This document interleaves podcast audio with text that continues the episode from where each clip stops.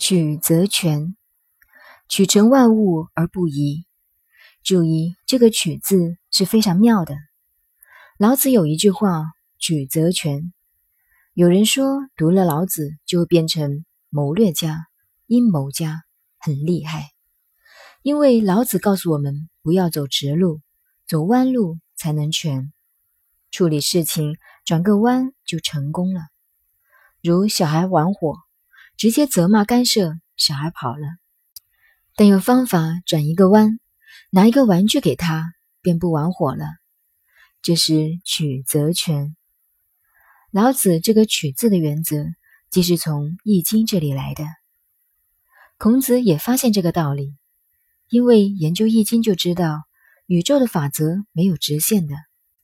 现代科学也证明，到了太空的轨道也是打圆圈的。所以，万物的成长都是走曲线的。人懂了这个道理，就知道人生太直了，没有办法，要转个弯才成。现在讲美，也讲求曲线，万事万物都没有离开这个原则。